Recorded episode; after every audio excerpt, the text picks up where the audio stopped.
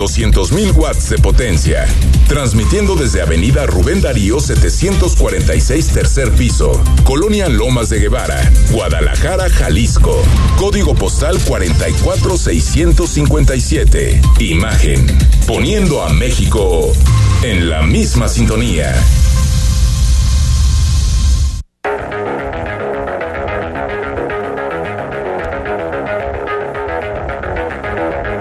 Escuchas imagen.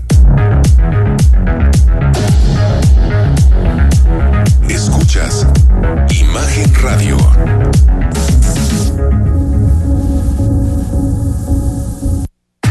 Escucha Imagen Jalisco con Enrique Tucent de 8 a 9 de la noche 93.9 FM imagenguadalajara.mx. Imagen. Más fuertes que nunca.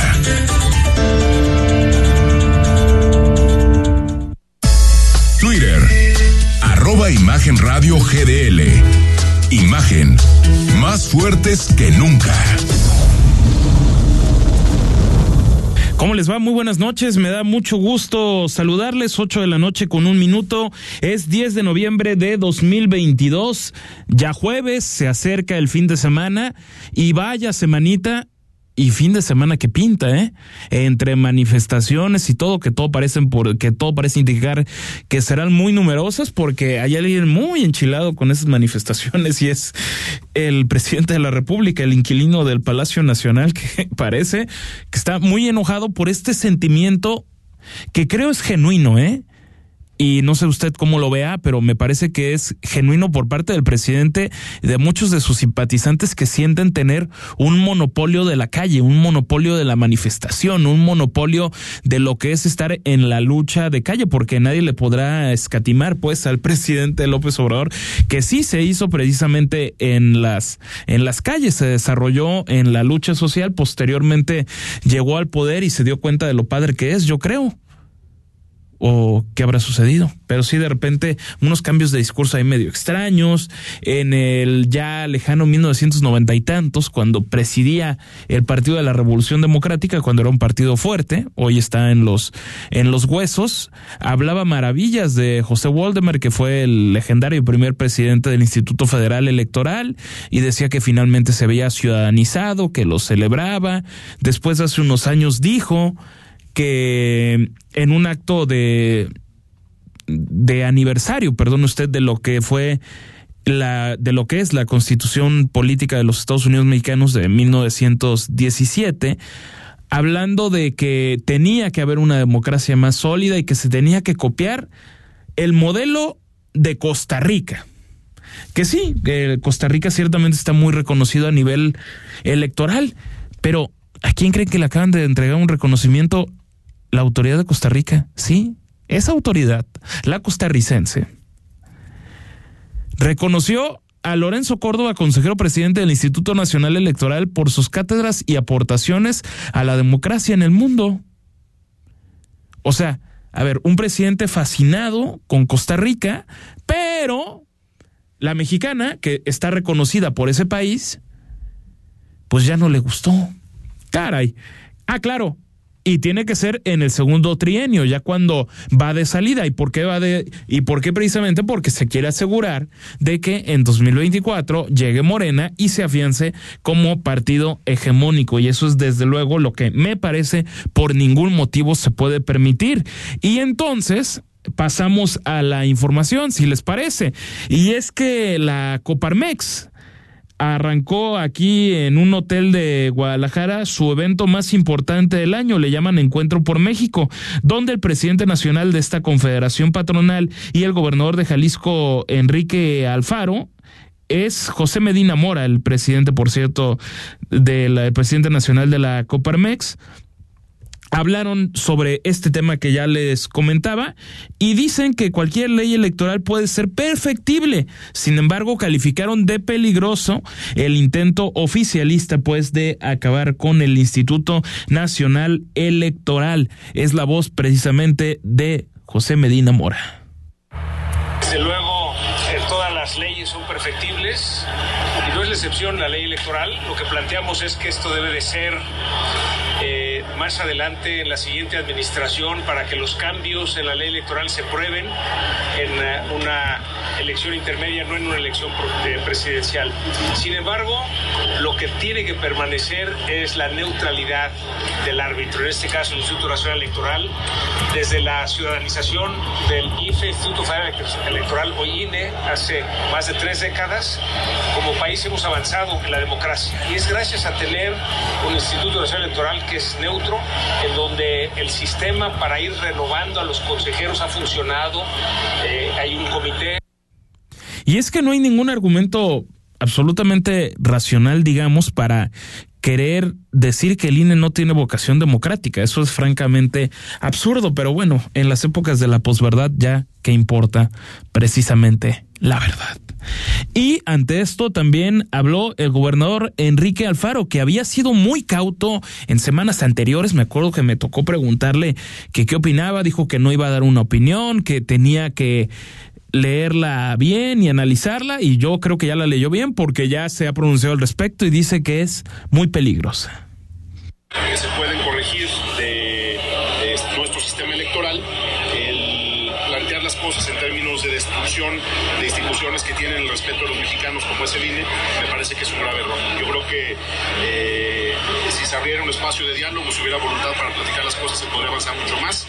No entiendo por qué no hay esa voluntad, eh, pero ojalá pronto ese espacio se abra y se pueda encontrar un camino serio, respetuoso y sobre todo diría responsable para solucionar las diferencias que hoy están polarizando a México. ¿Platicó ese tema con el secretario de Gobernación? No, no fue, no fue, en esta reunión no fue le preguntamos precisamente sobre eso. Eh, hace el 8 de noviembre, eh, hace dos días, el secretario de Gobernación, Adán Justo López, visitó Jalisco, pero nada más se ocuparon del tema de la militarización de, del país, que me parece, a estas alturas del partido, un tema ya menor.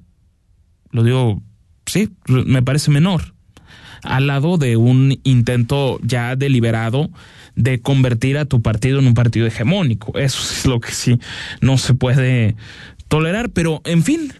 Ahorita vamos a seguir hablando de, de, ese tema en el siguiente bloque informativo que nos metemos, que nos echamos un clavado pues en el tema de la noticia nacional y de lo que dice el mandatario López Obrador. ¿Qué creen? Sigue el pleito. La Universidad de Guadalajara acusa que está ante el presupuesto más bajo de su historia y el, y el gobierno de Jalisco dicen que están ante el mejor de toda su historia. Resulta que el propio mandatario Enrique Alfaro recomendó pues al rector de la Universidad de Guadalajara, Ricardo Villanueva, platicar con los diputados del Congreso de Jalisco ante su descontento con este presupuesto que le asignaron a la Casa de Estudios para 2023. Y es que el propio Alfaro Ramírez aseguró que le puede demostrar al rector que para 2023 se dio el mayor presupuesto de la historia de la universidad. ¿Será? Es que lo que dice el rector es una mentira grosera. Es el presupuesto más grande de su historia, punto. Y se lo puedo demostrar. El problema es que eh, pretenden seguir comunidad universitaria, como lo han hecho durante todos estos meses, sacando a marchar a los jóvenes en lugar de que estén en las aulas. Eh, me da mucha pena, me da mucha tristeza eh, que se caigan mentiras de ese tamaño, pero ya eh, quiero dejar ese tema en el terreno del Congreso, a quien le corresponde aprobar el presupuesto y el uso de los recursos de los jaliscienses es al Congreso de Jalisco, y pues yo le sugiero al rector que si tiene algo que platicar lo haga por los diputados. ¿No hay espacio para diálogo? No hay línea en el Congreso.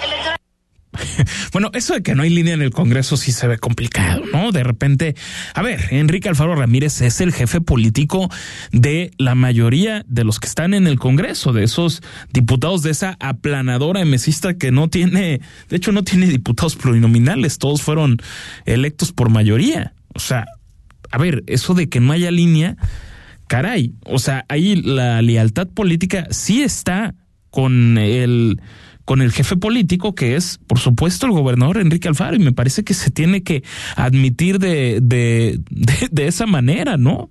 Pero bueno, hay respuesta en efecto de la Universidad de Guadalajara y cito un tuit del gobernador Villanueva de hace un par de horas en respuesta precisamente a esto que ya le que ya escuchó y dice, ¿de verdad este es el presupuesto más grande en la historia? En su iniciativa, el gobernador Enrique Alfaro ya demostró el decrecimiento de su amor a cada estudiante, pero esto puede cambiar en el, en el Congreso de Jalisco. Venga, diputados, a demostrar el amor con obras y con hechos. Y adjunta una imagen que dice presupuesto por alumno que, que asigna Jalisco a la UDG 2015 29 mil pesos, 2023 20 mil. Esto es, digamos que aquí es lo que está distribuyendo es lo que cuesta cada estudiante año con año, lo que dan para que accedan a la universidad pública. 29 mil pesos en 2015 y 20 mil en 2023. Y aquí alguien está mintiendo. Es que no hay de otra. Vamos a decir una obviedad. O está mintiendo el gobernador Enrique Alfaro o está mintiendo el rector de la Universidad de Guadalajara, Ricardo Villanueva. ¿Por qué? Porque todos sacan cifras y todas las cifras, pues parece que tienen cierta lógica porque te las explican cada quien desde su perspectiva y aparece, por ejemplo, la diputada de, de MC, Claudia Salas, y habla de, de lo que decía ayer, precisamente la escuchábamos, de que es el presupuesto más grande de la historia y dice que la UDG se tiene que administrar mejor. Y por otra parte, ellos dicen que el tema es de un maltrato presupuestal brutal.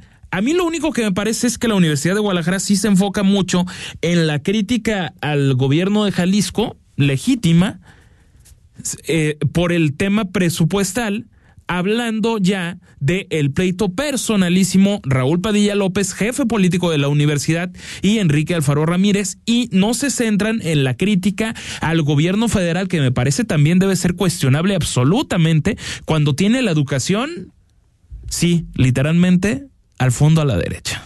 Sí sabe a qué me refiero.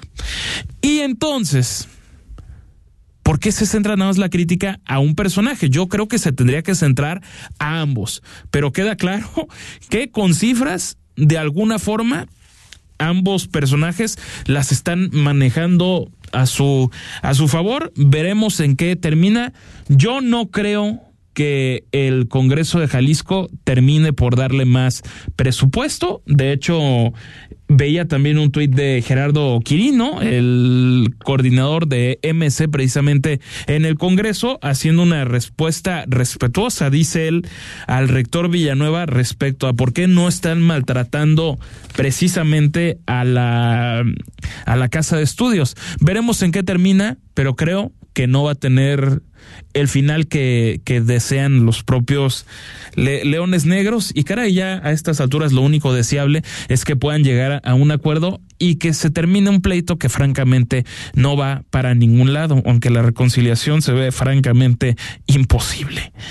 Y por otra, otra parte que atañe a, a este tema de Universidad de Guadalajara, Gobierno de Jalisco, se informó este jueves que se dio a conocer pues el compromiso que tiene la UDG para la instalación de una mesa de coordinación interinstitucional para la próxima edición de la Feria Internacional del Libro para lograr pues que esta edición, una edición más, se haga de manera digamos adecuada, a ver cómo se hace prácticamente todos los años. Aquí lo hemos dicho en este espacio, personal personalmente, no sé usted qué opine, me parece que la FIL es de esos emblemas de la ciudad y de los que más orgullosos, sin duda alguna, nos tenemos que sentir como tapatíos. Le leo nada más una pequeña parte del comunicado. Dice, en este gobierno no mezclamos las agendas políticas con las institucionales. La Feria Internacional del Libro de Guadalajara es la más importante de Latinoamérica. Por eso reiteramos nuestro apoyo para que su edición 36 se desarrolle correctamente, instaurando una mesa interinstitucional y operativa. Esto fue lo que dijo el gobernador en un oficio que hizo llegar al rector Ricardo Villanueva Lomeli. En fin, qué tema, ¿eh? Sí, válgame Dios, qué, qué tema. Y retomamos antes de hacer la, la pausa un poquitín del tema del Instituto Nacional Electoral, porque desde el Prismo en Jalisco dicen de entrada que no hay un primor, que a mí me parece que es la alianza política más clara en la actualidad. Veremos qué, qué sucede con, con este tema del que ya hemos hablado, pero es interesante escuchar al presidente de la Junta de Coordinación Política del Congreso de Jalisco, diputado priista precisamente Hugo Contreras en esa ruta estamos. No vamos a hacer o no vamos a votar nada que debilite al INE o al Tribunal Entonces, Electoral. ¿tendrá cabal salud del INE después de Yo este creo tema? que es un tema que todos los partidos políticos y la sociedad civil debe de respaldar y apoyar. Si algo ha costado a este país es avanzar en materia democrática.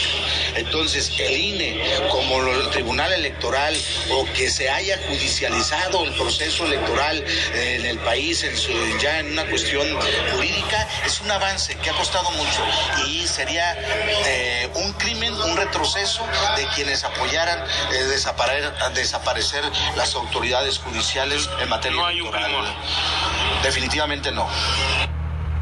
Que no hay un primor, eso está por verse.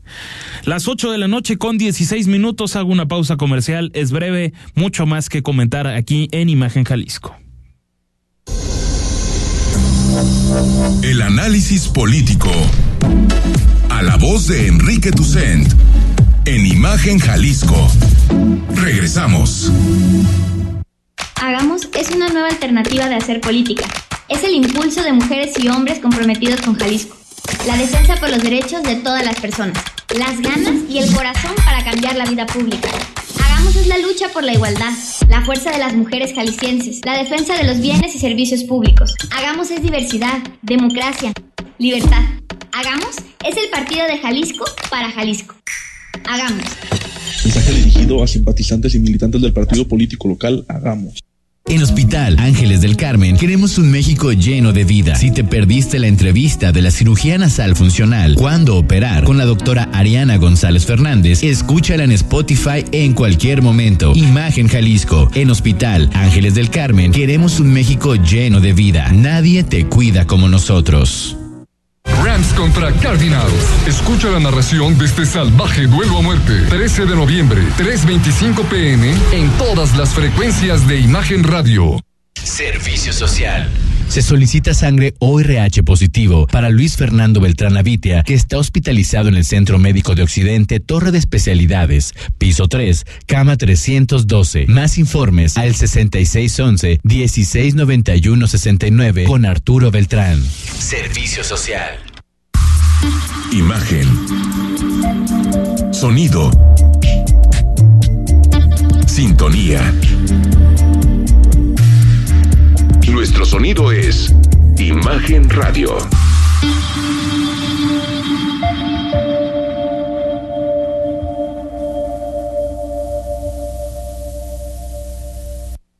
Las voces más importantes del análisis político en Jalisco, en un espacio para comentar, reflexionar y polemizar sobre los temas de tendencia a nivel local, nacional e internacional. Imagen, más fuerte que nunca.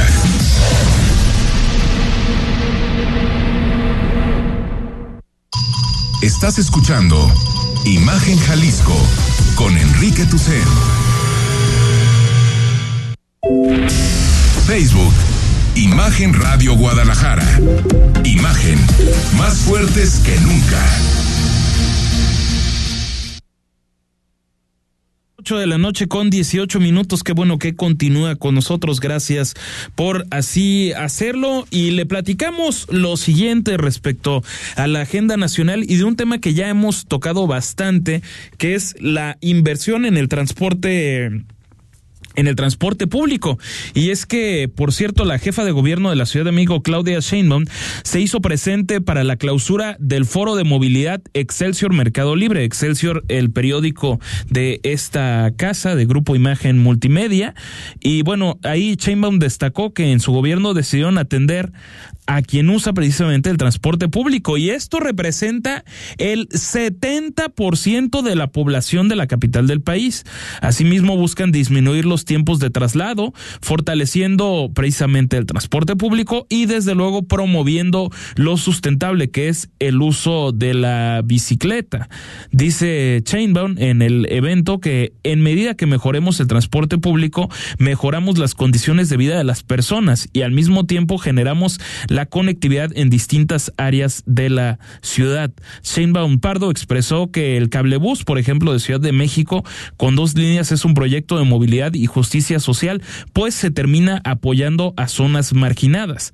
La jefa de gobierno mencionó que la electromovilidad se hace en el transporte público de su gobierno, con lo que además se da un mayor uso a la vida de los vehículos. Bueno, 70% eh, llama la atención este, este dato y a ver, me, me queda una cosa la reflexión precisamente sobre este tema.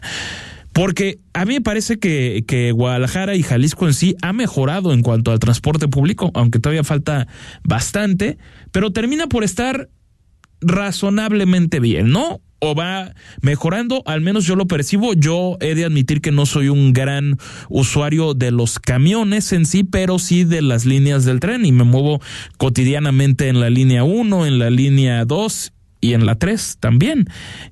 Y y por otra parte, nos vamos a la Ciudad de México que tiene bastante más desarrollo y hay muchas quejas siempre, ¿no? De, de transporte público, pero me parece que muchas veces desde las grandes ciudades no llegamos a valorar el, el, transporte público relativamente eficiente, que siempre es mejorable, desde otras ciudades quizá más pequeñas o con menos posibilidades, que el transporte público resulta ahí sí francamente caótico. En fin, otro tema peculiar, giro de 180 grados. Carlos Slim. Sí, el, el empresario más rico de, del país pronosticó un periodo de esplendor económico para México, impulsando por las diferencias en materia comercial entre Estados Unidos y China, unas finanzas públicas y la reactivación de la producción de petróleo. Esto lo dijo en la Universidad Nacional Autónoma de México. Escuchamos al ingeniero Carlos Slim en el corto plazo, si no es que ya está ocurriendo, es que muchas empresas se quieran instalar en México para exportar a Estados Unidos. Entonces eso va a tener una nueva oportunidad sustancial para México. Por otro lado, eh, las finanzas públicas están sanas y van a quedar sanas hasta el fin de este gobierno. Y por otra parte, esto es lo que ya llamó mi atención. El presidente en la mañanera no se refirió a los, a los elogios de Carlos Slim, sino que decidió criticarlo. Sí. ¿Por qué? Porque nuevamente habló del sexenio de Carlos Salinas de, de Gortari y habló, tal vez no con falta de razón, de cómo había corrupción en cuanto a la asignación de, de, diferentes negocios que eran públicos, ¿no? Como Teléfonos de México. Y bueno, negocios es una licencia de, de lenguaje, ¿eh? porque, ah, cómo perdían lana. Pero bueno, ese ya es otro tema. Y así se refirió a Carlos Slim. De dominio público que en la licitación de teléfonos de México que tocó la empresa a Carlos Slim, se enojó muchísimo Roberto Hernández y para contentarlo le dieron Banamex. Bueno, Sí, eh, eh, en efecto, fue propietario de, del Banco Nacional de México. A la postre llega Citigroup y Citigroup hoy está en un proceso de venta del Banco Nacional de México, nuevamente. A mí lo que me llama la atención, y, y creo que es algo a, a, reflexión, es que cómo la, la élite empresarial, de la que yo no tengo absolutamente nada en contra, de, de repente expresa sus puntos de vista y preocupaciones, vaya, diferendos, lógicos, con el gobierno de López Obrador. Pero de repente López Obrador los convoca al Palacio Nacional a cenar, a comer, a lo que sea, y de repente se habla. Podemos ver que hay una especie de extorsión o presión para que lo apoyen con esto, esto y esto. Y entonces, por una parte, tienes a estos empresarios que pueden no estar de acuerdo con muchas cosas, pero llega el presidente y ¿qué hora es? La que usted diga, señor presidente. Y entonces, pues yo digo que, caray, qué, penoso que, que todo tenga que estar ligado a los a los deseos de, del señor presidente de la República. Es que caray, ¿cómo, cómo hablamos de una élite que a mí me parece que muchos de ellos ni siquiera están preocupados con el futuro de, del país y lo que quieren hacer con el Instituto Nacional Electoral con tal de preservar ciertos privilegios que te da tener una buena relación con el presidente de un país. Lo, lo, lo dejamos ahí la, la reflexión y pasamos a temas eh, económicos, desde luego. Y pues, ¿qué nos cuentas, Paulina Contreras? Te mando un abrazo. Hola Rodrigo, muy buenas noches. Buenas noches para todo el auditorio. Y pues bueno, una semana que ha tenido datos relevantes, pero dos, eh, pues que sin duda son eh, los más importantes, eh, que, y me refiero al tema de inflación, por un lado, que se dio a conocer el día de ayer por parte del INEGI, y hoy la decisión de política monetaria que va en relación justamente con la inflación, está por parte del Banco de México. Primero, mencionar el caso de la inflación. durante el mes de octubre, pues se tuvo una inflación de 8.4%, un dato menor al que habíamos registrado en septiembre, que fue 8.5%. 7%, lo cual podría hacernos ver que eh, habríamos tocado el techo de la inflación, sin embargo, no podemos cantar eh, victoria porque eh, si bien en efecto es una inflación menor a la registrada en el mes de septiembre, pues todavía hay algunos puntos que hacen ver que no, no estamos, digamos, del otro lado ya del terreno. ¿En qué sentido? Eh, la inflación se divide en subyacente y no subyacente. La subyacente es aquella que descuenta los productos que son volátiles o que responden a una cuestión estacional. Por lo tanto, eh, pues es una inflación, digamos, mm, central o principal para el Banco de México en el sentido de eh, que pues no cambia en función a la temporalidad o a la estacionalidad, sino que pues es una inflación digamos más real acorde al mercado. En ese sentido, esta este dato de inflación, contrario a lo que ocurre con la inflación general, sigue a la alza, presenta un dato muy similar a la inflación general, ligeramente por encima de la inflación general, cosa que no ocurría hace varios meses, entonces pues es preocupante justo que la inflación, eh, eh, digamos, eh, objetivo, la inflación principal, por llamarle así, sea la que esté incrementándose y que hoy esté por encima de la inflación general. Además, también vale la pena señalar que eh, pues estamos viendo todavía incrementos importantes en los alimentos, no en los alimentos eh, eh, relacionados con el campo, en los productos directos del campo, esos son considerados volátiles o pues sí estacionales, porque al final justamente tienen temporadas. Me refiero a mercancías alimenticias y en ese caso casi la inflación alcanza un 14, un poquito más del 14%. Entonces, pues eso también se vuelve preocupante. Y en ese sentido, Banco de México toma una decisión que ya se esperaba, se anticipaba que justamente tuviéramos un incremento en la tasa de interés objetivo, que lo hiciera en la misma proporción o en la misma dimensión que la Reserva Federal de los, Estados Unidos y en efecto fueron 75 puntos base los que sube hoy. La tasa a partir del día de mañana, la tasa objetivo será de 10%, un nivel que pues evidentemente no habíamos visto previamente. De hecho, el último eh, nivel, digamos, más alto que habíamos visto estaba apenas por encima del 8%. Hoy ya alcanza niveles de 10%, encarece el costo del dinero para buscar, pues bueno, frenar la inflación. Y en su comunicado, el Banco de México hace ver que eh, pues todavía hay presiones inflacionarias tanto internas como externas, pero pues bueno, toma esta decisión impulsado justamente por estos elementos que todavía son de preocupación para el Banco Central en nuestro país, Rodrigo. Y eh, Paulina, me parece que hubo ahí un voto en contra, ¿no? De un subgobernador que es Gerardo Esquivel.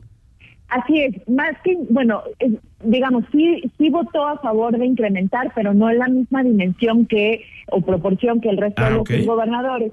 Eh, los demás lo hicieron en 75 puntos bases, una decisión 4 a 1, son cinco miembros de la Junta de Gobierno, eh, eh, cuatro votaron sí por estos 75 puntos base y, como bien apuntas, Gerardo Esquivel lo hizo en 50 puntos base. Vale la pena señalar que todo indica que Gerardo Esquivel, que entró en sustitución de uno de los subgobernadores, por que por motivos de salud dejó este eh, este puesto en, el, en la Junta de Gobierno del Banco de México, eh, pues Gerardo Esquivel fue propuesto por el presidente López Obrador hace algunos años y como tal, eh, pues parece indicar que eh, no será, digamos, renovado por el propio presidente, no será propuesto y que, eh, pues por el contrario, será propuesto para el Banco Interamericano de Desarrollo. Sobre eso, perdón, sobre eso te quería preguntar, Paulina, precisamente la posibilidad de, de que el doctor Esquivel de la Universidad de Harvard, por cierto, llegara al Banco Interamericano de Desarrollo. Acaba de poner en sus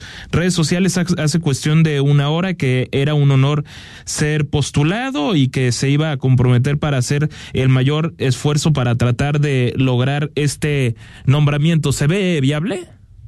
Sí, es, es factible. Eh, realmente eh, era, digamos, la candidata era Alicia Bárcena, la que eh, estaba postulada para ello, o todo indicaba que sería ella la postulada. Sin embargo, pues será la postulación por parte de México será Gerardo Esquivel y hay muchas posibilidades de que pues el Banco Interamericano de Desarrollo se quede con esta pues la, la, presidencia, digamos, o la dirigencia de un mexicano no es, digamos, definitivo, pero sí hay eh, amplias posibilidades. En ese sentido, pues sería Gerardo Esquivel la propuesta por parte del gobierno de México, una personalidad o un personaje que ha sido afín al gobierno eh, de, López Obrador, o más bien ha sido afín a López Obrador eh, en ocasiones previas, Recientemente se había dicho que había un, distanciamiento en ese sentido y eh, como tal, pues bueno, parecería que esa podría ser la razón de no renovarlo en el Banco de México y más bien mandarlo al, al BID, pero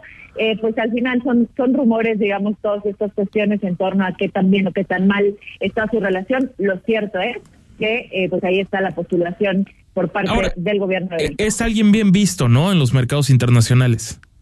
Pues al final es como con ciertas escuelas o tendencias. He, sabido que eh, pues es eh, de una tendencia, digamos, eh, menos liberal, llamémosla así, a, que, a, lo que está ahorita compuesta la Junta de Gobierno. tiene algunas posturas disidentes justamente con los miembros actuales de la Junta de Gobierno. Ha sido crítico señalando que pues la inflación de nuestro país es prácticamente importada, cosa que en buena parte sí lo es, pero también hay, hay elementos de choques de oferta en nuestro país.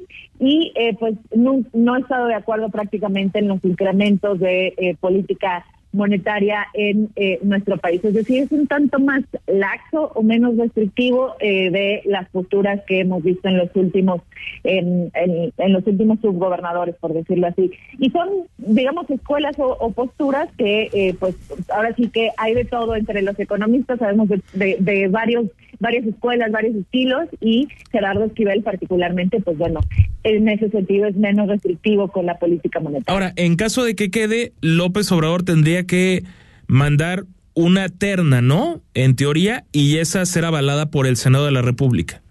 Sí, el Senado es el encargado de darle luz verde al nombramiento del Banco de México. ¿Cuándo podría, eh, ser, ¿Cuándo podría ser eso? será a finales de este año, cuando eh, en realidad porque no tanto por la parte del BID, sino en realidad porque termina el periodo de Gerardo Esquivel en el Banco de México. Ah, realmente sucederá primero el hecho de que tenga que mandar la nominación de eh, Gerardo Esquivel por temas de que termina la que en su momento hubiera sido el, el o el que hubiera sido el periodo del anterior subgobernador. Entonces, por eso eh, sí tendrá que presentar una eh, propuesta y como tal, eh, pues obviamente hay nombres que empiezan eh, a surgir por ahí, pues perfiles relacionados con la Secretaría de Hacienda que pues podrían estar al frente de, el, de esta, o más bien en esta propuesta por parte del presidente López Obrador, pero la realidad es que todavía no hay eh, nombres concretos sobre, sobre la mesa, pero bueno, obviamente será alguien pues afín a las posturas, digamos, políticas de eh, la presidencia actual de nuestro país. Gracias, Paulina. A ti, Rodrigo, muy buenas noches. Buenas noches. Bueno, interesante siempre platicar con Paulina Contreras, académica de la Universidad Autónoma de Guadalajara. 8 de la noche con 33 minutos. Hago una pausa comercial. Regreso. El análisis político. A la voz de Enrique Tucent. En Imagen Jalisco. Regresamos. Servicio social Se solicita sangre ORH positivo para Luis Fernando Beltrán Avitia, que está hospitalizado en el Centro Médico de Occidente, Torre de Especialidades, piso 3, cama 312. Más informes al 6611-1691-69 con Arturo Beltrán. Servicio Social. Cerrar es igual de importante que abrir. Terminar el día con el mejor resumen y análisis es lo que buscamos darte en Ya Sierra con Yuridia Sierra. De lunes a viernes, de 9 a 10 pm, por Imagen Radio.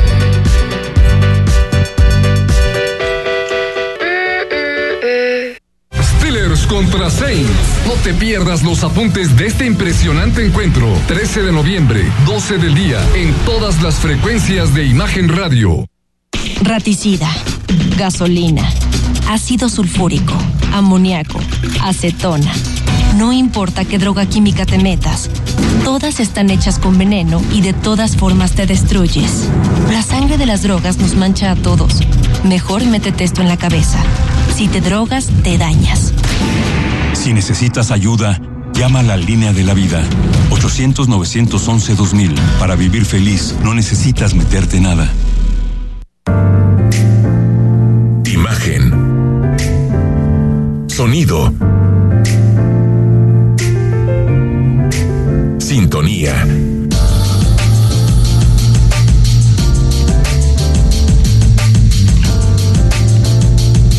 Poniendo a México en la misma sintonía. Las voces más importantes del análisis político en Jalisco en un espacio para comentar, reflexionar y polemizar sobre los temas de tendencia a nivel local, nacional e internacional. Imagen, más fuerte que nunca. Estás escuchando Imagen Jalisco con Enrique Tucent. Instagram, arroba Imagen Radio GDL. Imagen, más fuertes que nunca.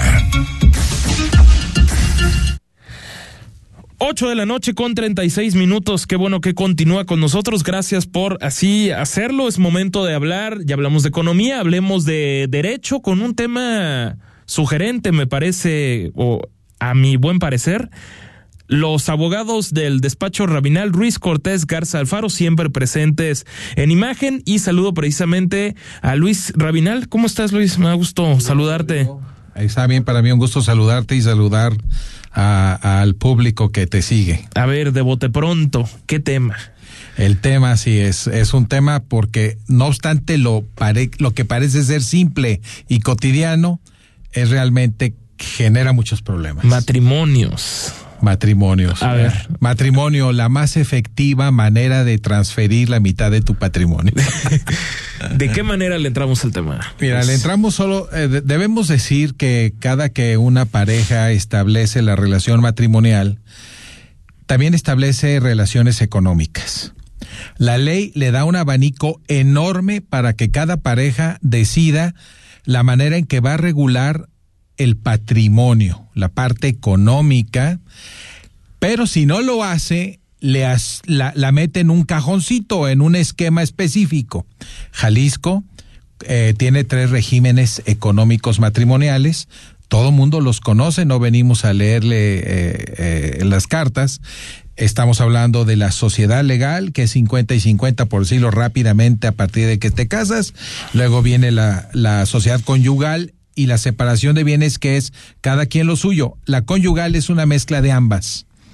Eh, si tú no decides nada al casarte, Jalisco dice que te asigna sociedad legal. Es decir, lo 50-50. 50 y 50 a partir de que se casen del eh, se casen, excluyendo lo que reciban por Yo, donaciones. yo había escuchado el término, término eh, este, mancomunados por. La mane- es una manera de decir mancomunado a Ah, la sociedad legal. Ok, Sí, perfecto. es lo que llamamos el régimen presunto. ¿Y por qué se dice presunto? Porque si tú no eliges uno de los otros dos, entonces te asigna el de sociedad legal. Cuando te dices te casas por bienes mancomunados. Mancomunados. Y lo, lo otro sería separados, ¿no? Separados. Es decir, que cuando alguien eh, forma un matrimonio, puede formar una sociedad económica con su cónyuge o puede no formarla y cada quien seguir con su propio patrimonio, separados. ¿verdad? Por ejemplo, cuando tú pides un crédito y das en garantía un inmueble, los bancos suelen pedirte que venga tu esposo o tu esposa también a firmar cuando ven que estás en sociedad legal, porque la mitad seguramente es de ella. Entonces tú tienes estos tres esquemas y conviene decir lo siguiente. El Código Civil para el Estado de Jalisco establece que si tú eliges la separación de bienes o la sociedad conyugal, que repito, la sociedad conyugal es una mezcla de mancomunado, usando las palabras de Rodrigo, o bien este y de separación de bienes, es una mezcla, se requiere hacer un clausulado que se llaman capitulaciones, que son acuerdos específicos que toma la pareja. Nadie, casi nadie los hace. Entonces el oficial del registro civil te pone ahí de cajón unas cuatro o cinco convenios de separación de bienes para que rijan o regulen tu relación. Eh, eh, el problema es que nadie los hace. Y cuando no se hace y se elige separación de bienes, pero no se hacen las capitulaciones, no se hacen los convenios, a la hora de un divorcio, la ley, el juez puede considerar que estás en sociedad legal si no presentas evidencia de que al elegir la separación de bienes hiciste las cláusulas correspondientes como si se tratara de un contrato. Entonces, este, tú tienes, eh, este, si tienes, o si afirmamos aquí que al casarte estableces un tipo de patrimonio separado común, cuando es uno común y llega un divorcio, hay que liquidar el patrimonio común. Ok. Entonces, en un juicio de divorcio se tratan varias cosas. Una de ellas la principal, disolver el vínculo matrimonial, o sea, divorciarse. Exactamente. Definir eh, la manera de, de mantener y cuidar de los hijos cuando son menores de edad. En caso de que los haya, si son menores de edad. Exactamente. Luego hay que definir quien no tiene a los hijos viviendo con él o con ella, cómo va a convivir con ellos. Y finalmente, si hay un patrimonio común, o sea, sociedad legal o conyugal, hay un proceso en cómo se deben distribuir esos bienes. ¿Sí? Este, si están en separación de bienes, la ley recientemente estableció lo que alguna vez ya comentamos aquí, un derecho de compensación. Ok. Que dice la ley, aquella, aquel cónyuge, hombre o mujer, que durante el matrimonio casado en régimen de separación de bienes, se haya dedicado al hogar, a la formación de los hijos y al cuidado y administración de la casa, habitación, y por ello no haya formado patrimonio, tiene derecho a una indemnización que va hasta el 50% del patrimonio que haya formado el cónyuge que sí trabajó, que sí ah, salió a chambear. Órale. Eso no es alterar los tres regímenes o el, específicamente el de separación de bienes, es crear una compensación en ese caso. Muchos están casados en separación de bienes y sobrellevan eh, su vida en común, los dos trabajando, los dos saliendo a, a, formar patrimonio, a hacer riqueza, y entonces no hay este derecho de compensación. Ahora, Luis, y seré, digamos, seré, seré curioso, ¿qué le recomendarías tú precisamente a alguien? Supongo que te han tocado historias de este tipo a lo largo de, de tu carrera en el, en el derecho, alguna que dijeras, caray, por aquí era, por aquí no era. Lo que tú ves, lamentablemente, y con una frecuencia enorme en los divorcios, es que la madre, la mujer, la cónyuge que se dedicó al hogar termina con una gran dificultad económica para afrontar su vida subsecuente al divorcio.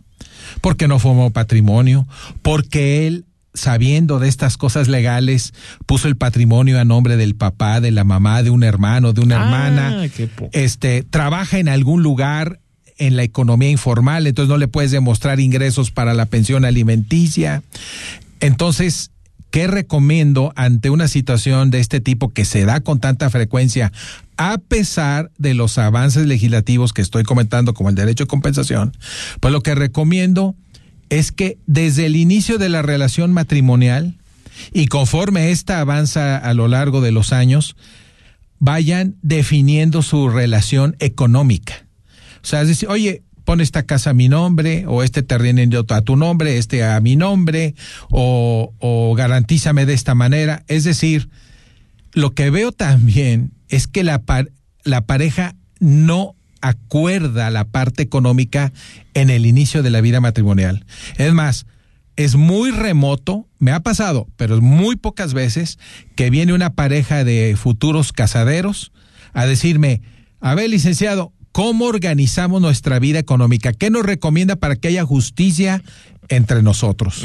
No lo hacen se hacen este planteamiento cuando llega el divorcio y ahí ya puede ser, puede ser demasiado tarde. Que sea desde antes. Así es. No sé, por alguna razón, los enamorados no nos planteamos la relación económica. Es que el enamoramiento es complicado. Por decirlo menos. Y cuando tú les dices en una charla, en una cena, a unos novios que se van a casar, oigan, consideren platicar esto, Ay, qué abogado tan leguleyo, dándole frialdad al amor y a la relación matrimonial. todo, todo, va a marchar bien. Conozco parejas que yo considero muy integradas y veo que él le resulta imposible dialogar temas financieros con su esposa, a pesar de la integración en todos los demás ámbitos de la vida de pareja. Ándale, pues. El tema financiero siempre es algo que se reserva usualmente el varón para, con, para sí mismo. Algunas veces con razón, otras veces sin razón, pero por eso, repito, debe ser algo que se comuniquen, que se dialogue y que se convenga. Y no esperen a que llegue el momento desastroso. ¿Cómo te encontramos?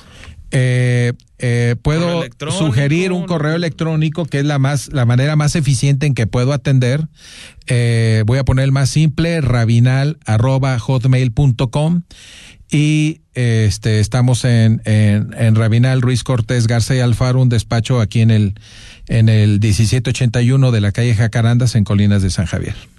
Perfectamente. Al corte en imagen. Muchas gracias. El análisis político a la voz de Enrique Tucent en Imagen Jalisco. Regresamos. Servicio social. Se solicita sangre ORH positivo para Luis Fernando Beltrán Avitia, que está hospitalizado en el Centro Médico de Occidente, Torre de Especialidades, piso 3, cama 312. Más informes al 6611-1691-69 con Arturo Beltrán. Servicio social. Cerrar es igual de importante que abrir. Terminar el día con el mejor resumen y análisis es lo que buscamos darte en Ya Sierra con Yuridia Sierra. De lunes a viernes, de 9 a 10 pm, por Imagen Radio.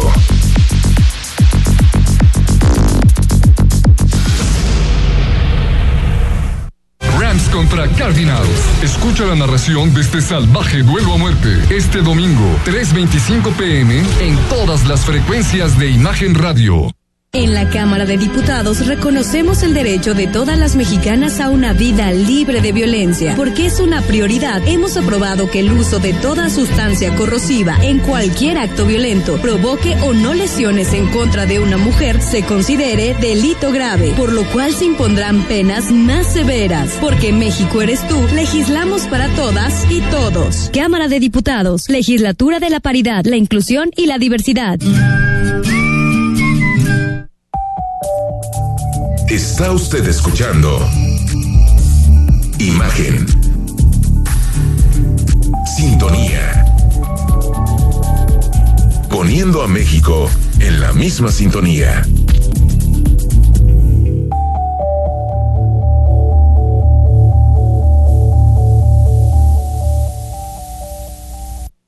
Las voces más importantes del análisis político en Jalisco en un espacio para comentar reflexionar y polemizar sobre los temas de tendencia a nivel local, nacional e internacional. Imagen, más fuerte que nunca.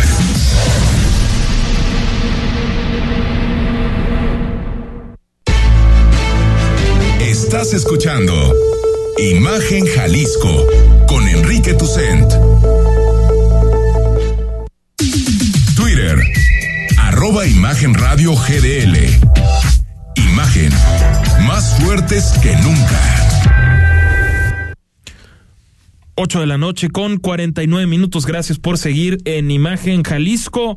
A punto de cerrar este espacio de jueves en cabina, por supuesto, para hablar de el libro de la semana, Carlos López de Alba, que por cierto, querido Carlos, se vienen en próximos días, por no decir que el siguiente jueves, un tema interesante porque también ya está digamos, cocinándose una nueva edición de la Feria Internacional de, del Libro. Y me interesaba hablar, y creo que a ti también, de, de la parte de, ok, quiero hacer un libro, digamos que soy un periodista o un abogado, un profesor, cualquiera que aspire a, a escribir un libro y de repente, ah, caray, ¿cómo concebirlo? ¿Cuál es el proceso? cómo acomodo mis ideas, cómo acomodo los capítulos. Me parece que puede ser buena idea, ¿no? Sí, sí, buenas noches, Rodrigo, a ti y a todo el auditorio. Este, pues mira, yo ya como cada año en estas fechas, yo ya quiero que se acabe la FIL porque este hay mucho trabajo, muchos pendientes. ¡Qué este, gacho! O sea, no, me refiero a que ya, ya quiero que sea 5 de diciembre para irme de vacaciones o a descansar o algo, porque los cierres de edición es cuando se juntan más son vertiginosos y tienen mucho que ver con esto que dices, ¿no? Este, desde que, desde que una persona, un buen Se- día se le ocurre una se idea propone. y dice, sí, me se propone, se propone darle, darle forma a sus piensos, a sus reflexiones, a sus catarsis, a sus inquietudes y sobre todo darles forma de una manera este desafiante para el lector, ¿no? Porque pues libros hay muchos, pero libros que ya no quiero ser tan ambicioso que le cambien la vida a alguien, libros que lo recuerde a alguien, este ya con que lo recuerdes ya es bueno. que, le de- ¿no? que, que te deje el eco de la... O sea, me refiero a libros que no se terminen cuando los cierres ya definitivamente, sino que, que te dejen eco, ¿no? De alguna Sí, manera. o sea, la fila es muy bonita, Esos pero a los profesionales de esa industria es como, ay, ¿y si ya me voy de vacaciones? La verdad es que sí, ahí hay un calendario de ferias, este, Claro, y, y todo para, para, pues sí, para muchos editores y mucha gente de que está alrededor del libro, autores, distribuidores, impresores, etcétera, ilustradores. Eh, la feria de Guadalajara es el punto de, de- es la meta y el punto de partida, no del año editorial. y Entonces, es la meta de cualquier eh, eh, escritor y precisamente nos presentas ahora obra maestra. Así Sí. se llama este libro de Juan Tallón. Sí, es un libro bien interesante, pero bueno, vamos cerrando esa parte y yo creo que sí, la próxima semana podemos comenzar, comenzar a hablar del proceso. Se va a de- buena. Nos aventamos, digamos, un par de capítulos. desde la concepción hasta que llega aquí a, a- a nuestra, Hasta a que nuestra finalmente mesa. está cocinado. Y bueno, este es un libro. así las hojas. Exacto, bien interesante de, de Juan, Juan Tallón, que es un escritor gallego, es, es de Urense. Es un libro bien bonito que publica Editorial Anagrama, que ya es una editorial que no necesita presentación. Este, es una editorial catalana con presencia prácticamente en todos los países de habla hispana. Este, y bueno, Juan Tallón se tiene otra otra novela en anagrama que se llama Rewind, pero esta de obra maestra es un libro muy interesante porque se trata de que en la inauguración, para la inauguración del, del Museo Reina Sofía en el 86, le encargan a- al escultor Richard, Ser- Richard Serra una escultura este que fue concebida y diseñada ex, profeso para la sala donde se va a exponer, ¿no? Y, al final resultó ser una, eh, una escultura de cuatro bloques de acero que en total pesó eh, casi 40 toneladas, ¿no? 38 toneladas. Bueno, todo está muy hermoso y cuatro años después el museo por falta de espacio decide contratar a una empresa, que, que hay muchas empresas de este tipo en todo el mundo, en una empresa para que resguardara la obra. Este, y bueno, años después, una O sea, de- digamos que ya no cabía. ya no cabía, pero era parte del acervo. Es del museo. inverosímil, pero es real. Sí, todos los museos tienen, bueno, deberían, este, pero todos los museos tienen una colección permanente, un acervo. El Cabañas tiene su colección permanente, el, el Musa tiene, tiene una colección muy importante, el Museo de las Artes de Guadalajara. Casi todos los museos serios tienen su, su propia, su colección permanente, su acervo. Entonces, esta era una pieza, y es un dato real, todo esto es real. Este, eh, Sí, increíble. este eh, y bueno, contrata una empresa que para que resguarde la obra y la asegure, que es un rollazo y todo. Y décadas después eh, la solicitan, llegan, a paz, desfilan varios directores y directoras del Reina Sofía. Y cuando quieren recuperarla para volverla a exhibir, pues resulta que ya no existe la pieza. O sea, eh, nadie sabe dónde está. Cara, ¿y dónde buscan, quedó la a la, em- bolita? buscan a la empresa y la empresa también ya, ya no existe, pero la empresa tiene un, una especie de resguardo y una entrega-recepción, pero la pieza está extraviada, ¿no? Entonces todo el mundo dice, ¿cómo se pudo extraviar una obra de arte de cuatro bloques de acero que en total pesa cada uno 10 toneladas, ¿no? Entonces, ahí es donde está el misterio. Después, el museo le encarga al escultor que, que la vuelva a hacer, que haga, que haga una réplica para volverla a exhibir. Y bueno, de eso va, de esa va esta novela de Juan Tallón. Además, es una estructura, no es una estructura tan original, pero tampoco es fácil de encontrar y mucho menos fácil de hacer. No es una estructura, la, estructura esta no, de la novela no es como prácticamente el grueso de todas las novelas que conocemos, que comienza alguien contando una historia, puede ser en flashback, en flash forward, etcétera pero nos va contando ahí todo el desarrollo de la trama. Acá lo que hace es que es una novela eh, hilvanada a través de testimonios. Recoge 73 testimonios de directores de museos, de un taxista, de galeristas, de un bailarín que bailó en la, en la inauguración, hasta de un compositor, el famosísimo Philip Glass, que fue un tiempo asistente del escultor. Entonces, a través de 73 testimonios, está elaborada esta novela y lo más interesante es que no todo gira en torno a, a, a, a la obra, a, la obra de Richard Serra, a esta obra extraviada.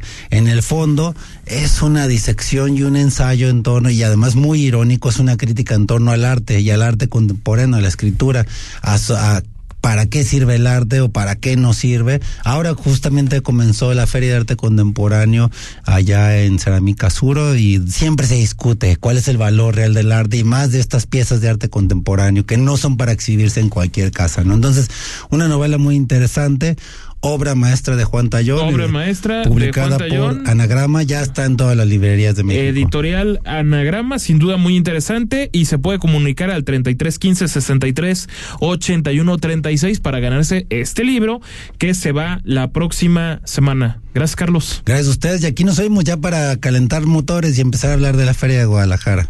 Será hasta mañana viernes. Soy Rodrigo de la Rosa por su atención. Gracias. Muy buenas noches.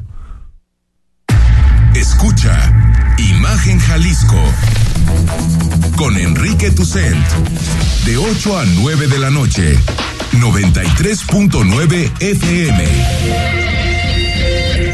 Imagenguadalajara.mx Imagen más fuertes que nunca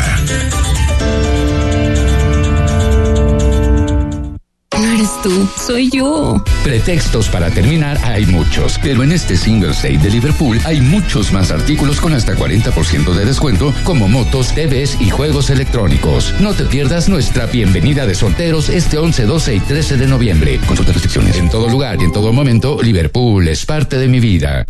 Steelers contra Saints. No te pierdas los apuntes de este impresionante encuentro este domingo, 12 del día, en todas las frecuencias de Imagen Radio. La COFESE trabaja para que elijas entre mayores opciones los bienes y servicios que más se ajustan a tus necesidades.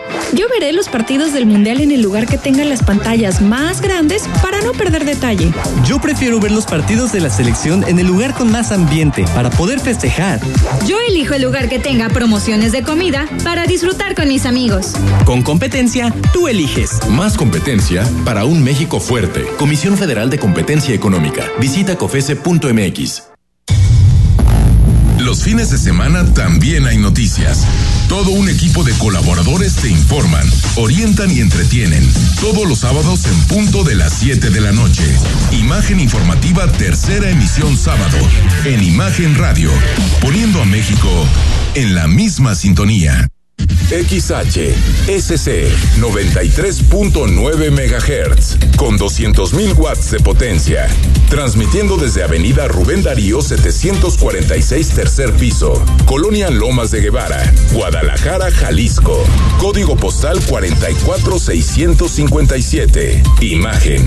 Poniendo a México en la misma sintonía.